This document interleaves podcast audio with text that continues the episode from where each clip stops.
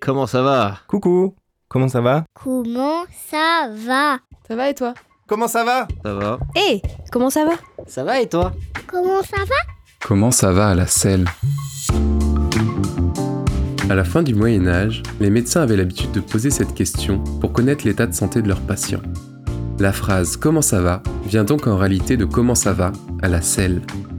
600 ans après, je me suis reposé la même question. Je suis parti sillonner la France et la Suisse à vélo avec mon ami Nathan Pratt, dans l'unique but d'explorer nos toilettes. Sur plus de 3500 km, nous sommes allés interroger des spécialistes du sujet avec pour seule question en tête comment vont nos toilettes? C'est un sujet hyper tabou dans notre société et pourtant, je suis persuadé qu'il est la clé pour tendre vers un monde plus soutenable et plus juste.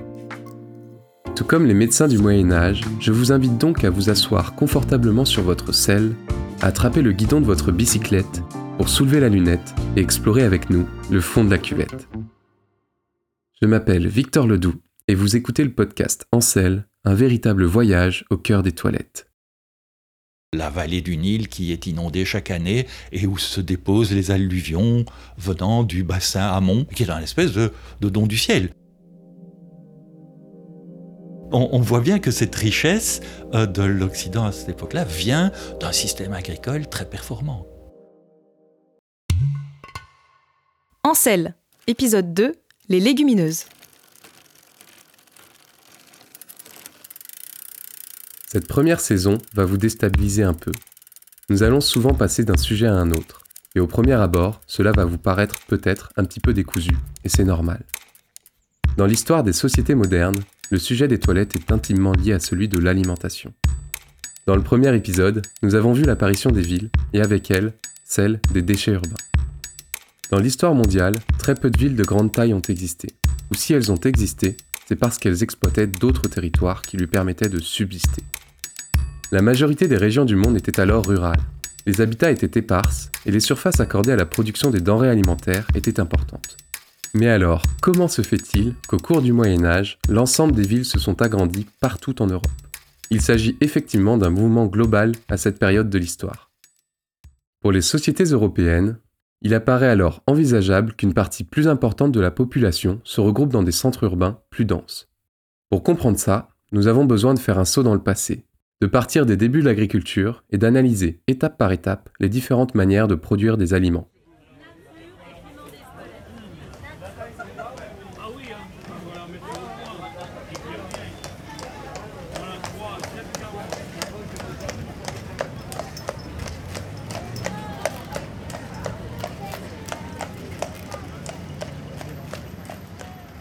Dans ce deuxième épisode, nous allons mettre de côté les toilettes et les fausses d'aisances du XVIIIe siècle. Nous allons étudier l'évolution des modes de fertilisation au cours du temps. Ici, notre narrateur s'appelle Gilles Billen. Il est biogéochimiste au CNRS au sein de l'Université de Jussieu à Paris. Il étudie le transfert des nutriments au sein de l'environnement, tels que l'azote, le phosphore et bien d'autres. C'est le profil parfait pour nous parler de fertilisation. Lors de notre voyage, nous avons à plusieurs reprises tâché de le rencontrer. Malheureusement, celui-ci nous a répondu lorsque nous avions déjà quitté la capitale. Les joies de l'itinérance. Et oui, en voyage, les itinéraires sont souvent changeants. Pour caler nos interviews, nous tâchions de contacter chaque professionnel une à deux semaines avant notre arrivée sur le lieu.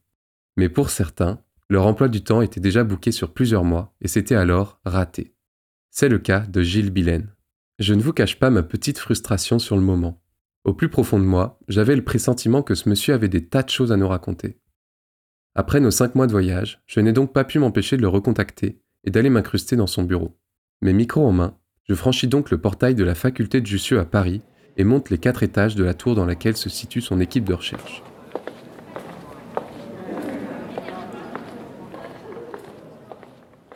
Les chaleurs que nous vivons en ce mois de septembre sont impressionnantes. Chaque record de température me rappelle que le réchauffement climatique est bel et bien réel. Nous n'avions pas d'autre choix que d'ouvrir la fenêtre pour laisser passer un peu d'air. L'interview commence, bercée en fond par les bruits réguliers des transports en commun parisiens.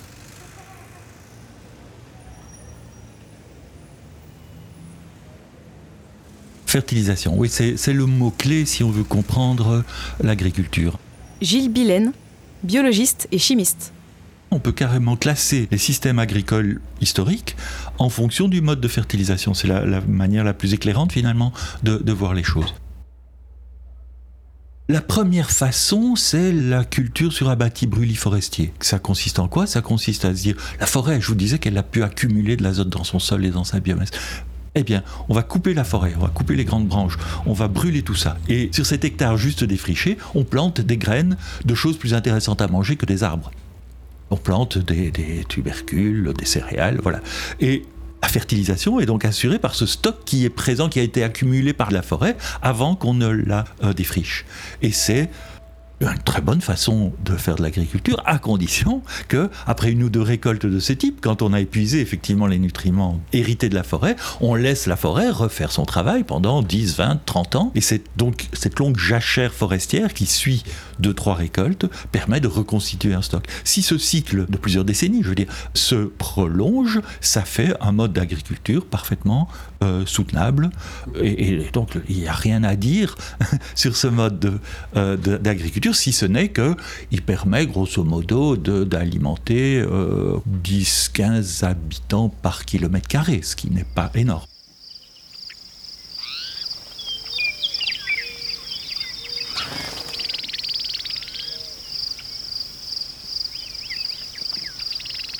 Deuxième mode de, fertilisation, vous avez la culture sur plaine inondable en fait. Hein, bah, on pense immédiatement à l'Égypte. Euh, la vallée du Nil qui est inondée chaque année et où se déposent les alluvions venant du bassin Amon que les Égyptiens connaissaient même donc ils connaissaient pas les contours en tout cas, et qui est un espèce de, don du ciel. L'Égypte, ce mince couloir au milieu du désert, est fertilisé chaque année par les alluvions issues des terrains forestiers de, euh, d'un bassin versant gigantesque tout au cœur de l'Afrique, qui arrache un petit peu d'azote des systèmes forestiers tropicaux qu'ils drainent et les dépose sur le Nil. Le bassin versant, c'est une notion difficile à se représenter. Pour bien la comprendre, je vais vous demander de fermer les yeux et d'imaginer que vous êtes en haut d'une montagne.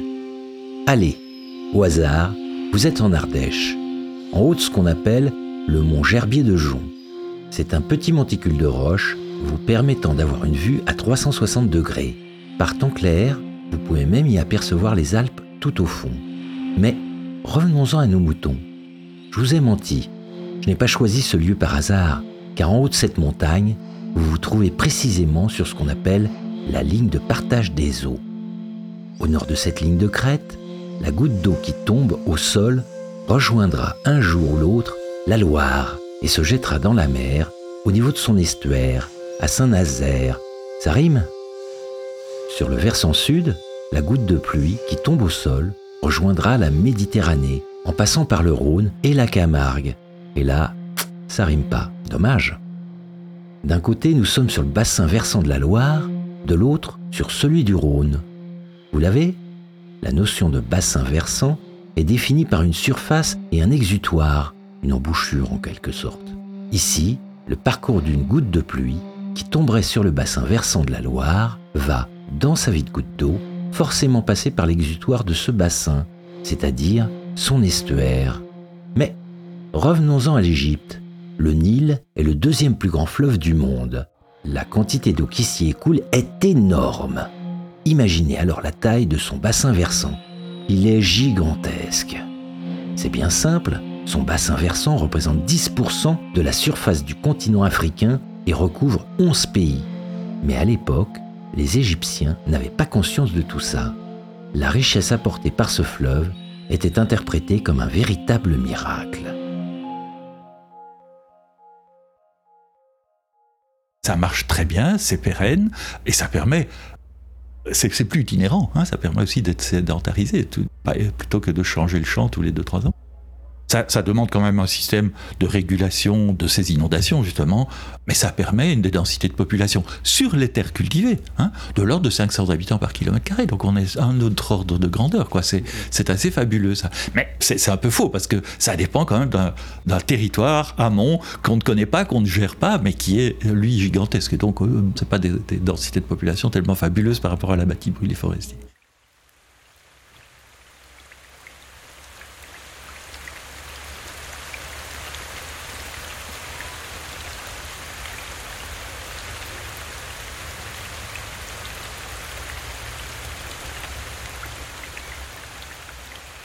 Troisième système, c'est peut-être celui de l'antiquité du monde euh, occidental, hein, c'est le monde méditerranéen l'abbati brûlis forestier, peut-être que ça a commencé comme ça, mais il a un petit peu été trop loin dans le, dans le brûlis.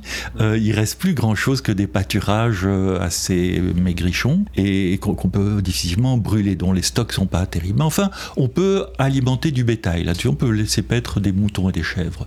Ces moutons et ces chèvres vont prélever un petit peu de l'azote qui pousse dans, ces, dans ce maquis.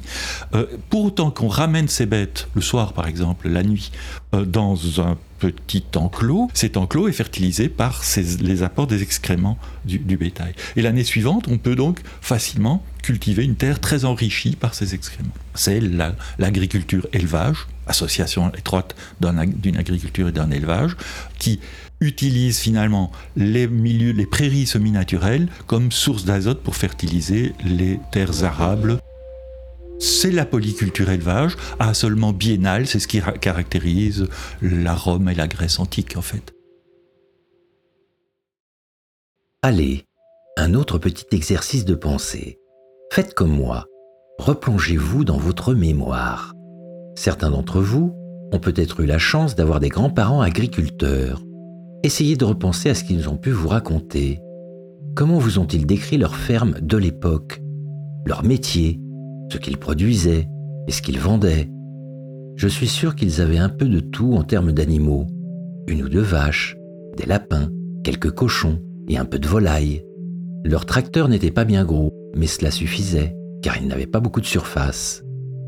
Ils ne dépensaient pas grand-chose, étant donné qu'ils produisaient une grande partie de ce qu'ils mangeaient. Légumes, fruits, céréales et foin pour les animaux. C'est bon? Vous vous souvenez?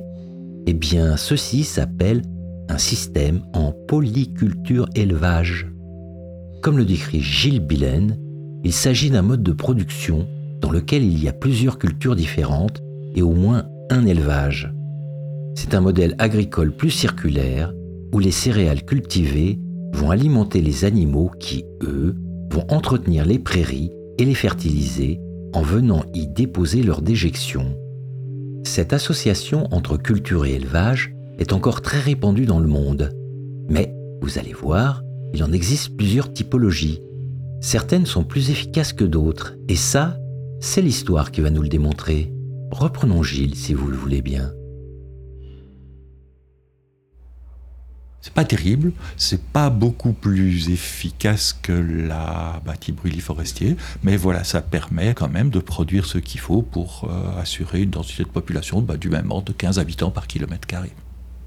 Si on veut faire plus, hein, si on veut nourrir une ville comme Rome, il faut beaucoup d'espace pour en extraire un petit peu d'excédent pour nourrir des gens qui ne sont pas actifs dans l'agriculture. En fait, c'est tout l'Empire romain qui nourrit Rome au moment où elle a un million d'habitants. Et c'est aussi en grande partie l'Égypte d'ailleurs qui sert à ça en Europe occidentale, tempérée je dirais, on était longtemps dans le système de l'abattis brûlis forestier. Hein, nos ancêtres les Gaulois étaient dans un système d'abattis brûlis forestier caractérisé des essarts, les sartages, c'est des mots qui existent encore dans les toponymes. C'était ça. Bon, les villas romaines importent le système de la culture, de la polyculture élevage, mais qui va vite s'adapter au climat tempéré européen qui permet en fait de garder beaucoup plus de bétail. Le, problème dans le monde méditerranéen, c'est la saison sèche d'été. C'est difficile de garder du bétail en été. En hiver, ça pose pas de problème. Il y a du foin, il y a, tout ce qu'il faut. En été, quand il fait sec, bah, on envoie les, les bêtes en montagne, là où il y a un peu de pâturage. On n'a pas ce problème en Europe tempérée. Euh, le problème, c'est plutôt passer l'hiver. Alors, garde plutôt les, bêtes en étable. C'est nouveau ça. Mais il faut leur fournir du foin. Donc on, cultive plus de foin, on fait des réserves et on peut entretenir plus de bétail qui fertilise davantage les terres arables. On peut du coup passer un assolement triennal, c'est-à-dire avec un an de jachère pendant lesquels le bétail vient excréter sur les terres qui deviendront terres arables, on peut deux ans de suite cultiver des céréales. L'assolement, est un mot utilisé pour mentionner le type de culture que l'on met dans un champ à un instant T. Si un champ permet de faire pousser du blé, on va par exemple parler d'assolement en blé. Lorsque l'on s'intéresse à l'assolement d'une parcelle à l'échelle d'une année, on peut aussi parler de rotation des cultures. En effet, sur une même parcelle, on cultive généralement une à trois cultures différentes durant l'année. L'assolement biennal décrit une parcelle pour laquelle on diviserait l'année en deux périodes. On aurait par exemple une culture de blé semée à l'automne et récoltée en juin, et le reste de l'année en jachère. De la même manière, un assolement triennal décrit une parcelle pour laquelle on va diviser l'année en trois périodes. Si on garde le même exemple, une culture supplémentaire est ajoutée au printemps, entre la période de jachère et la culture principale.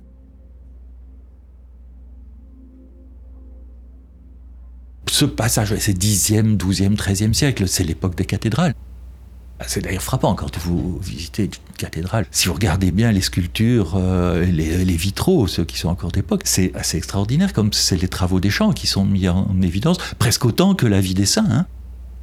On, voit bien que cette richesse de l'Occident à cette époque-là vient d'un système agricole très performant les très régisseurs du duc de Berry, c'est un peu plus tard que les cathédrales, mais bon, c'est quoi? C'est l'équivalent de plaquettes, hein, qu'on ferait des plaquettes publicitaires pour montrer les possessions, les beaux châteaux. Mais, mais voilà, on voit leur beau château en arrière-plan. Mais en avant-plan, qu'est-ce qu'on voit? C'est un livre d'heures, c'est-à-dire c'est les travaux, les champs. On voit la vie de la campagne, parce que c'est ça l'origine de la richesse de ces gens. Et ils en sont parfaitement conscients. Ce qui est aussi fabuleux dans ce système-là, c'est que pour la première fois dans l'histoire, structurellement, on peut dégager un excédent. Ça marche tellement bien qu'on peut non seulement nourrir une population rurale de l'ordre de 50 habitants par kilomètre carré, ce qui n'est déjà pas mal, mais on peut en plus dégager des excédents qui vont permettre de nourrir les villes qui démarrent. Pas, grand-chose, hein. la population rurale est toujours beaucoup plus importante que la population urbaine, mais les villes peuvent se développer, ça fait partie de cette richesse dont, je vous parlais. Ça, ça, ça dure jusqu'à fin du XVIIIe siècle en fait.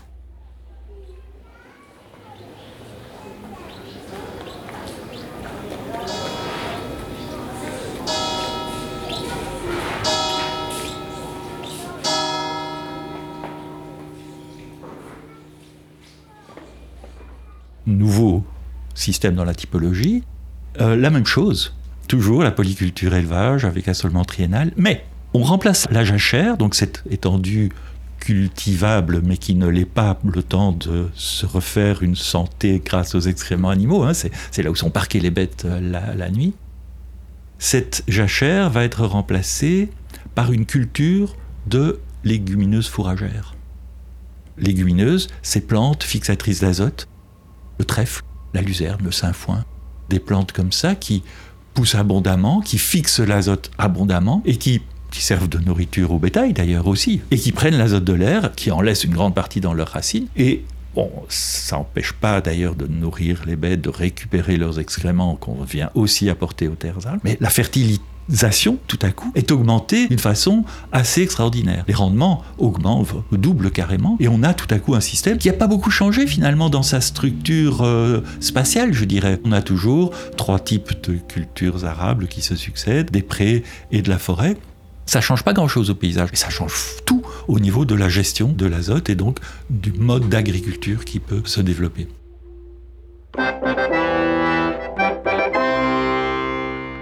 Le laboratoire Ancel a développé spécialement pour vous une plante magique. Une plante capable de produire les engrais nécessaires à vos cultures. Rangez les tracteurs, ne travaillez plus la terre et bazardez votre fumier. Comme Jack et son haricot magique, utilisez la légumineuse, la nouvelle plante Ancel qui révolutionnera le monde. La femme épuise l'azote et la à vos carottes. La fabrique en de la cuvette à votre assiette. Alors là, du coup, ben, on peut toujours nourrir les 50 habitants par kilomètre carré qui caractérisent la densité de population de l'Europe euh, occidentale tempérée, mais on peut pratiquement exporter un excédent qui est du même ordre de grandeur selon les régions. Et donc ça, ça permet effectivement un développement des villes beaucoup plus important. Paris, pour ça, est un magnifique exemple on, voit Paris grandir, euh, augmenter en population, et toujours s'alimenter par un grand quart nord-ouest de la France, plutôt avec évidemment des, produits qui viennent un peu de plus loin, mais le gros vient toujours d'un cercle de 150 à 200 km autour de Paris. Voilà. Et ça jusque le milieu du XXe siècle. 20 siècle. 20 siècle. Hein.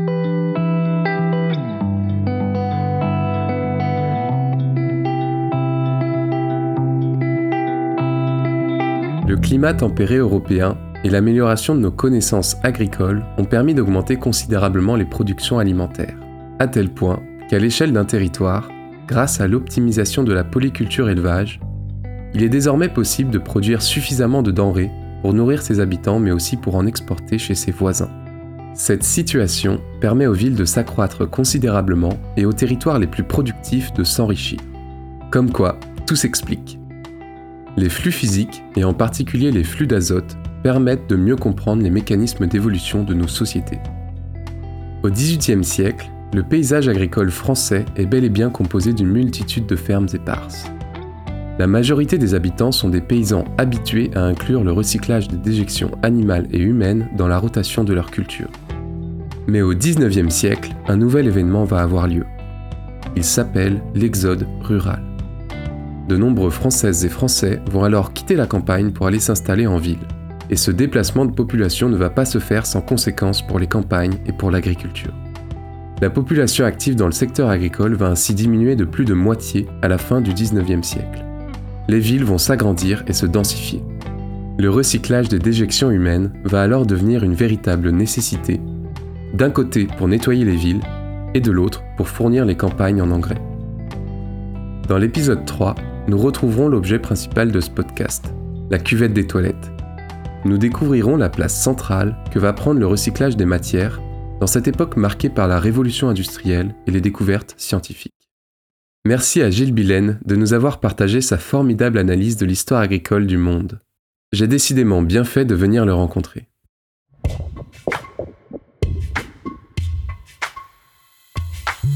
Cet épisode a été produit par l'association Circulus et réalisé par Victor Ledoux.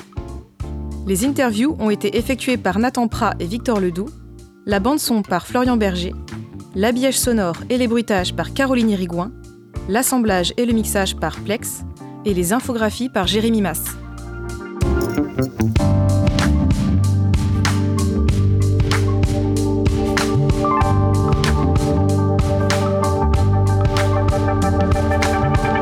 Les enregistrements que vous venez d'entendre sont issus de l'aventure Ancel, si vous souhaitez en savoir plus, retrouvez-nous sur ancel.fr. Ce podcast a reçu le soutien financier de l'Agence de l'eau Adour-Garonne dans le cadre de son appel à projet Éduc-Eau et celui de la Fondation de France pour son concours Déclic Jeune. Merci à toutes les personnes qui nous ont fait confiance et notamment aux bénévoles ayant contribué de près ou de loin à l'élaboration de ce programme.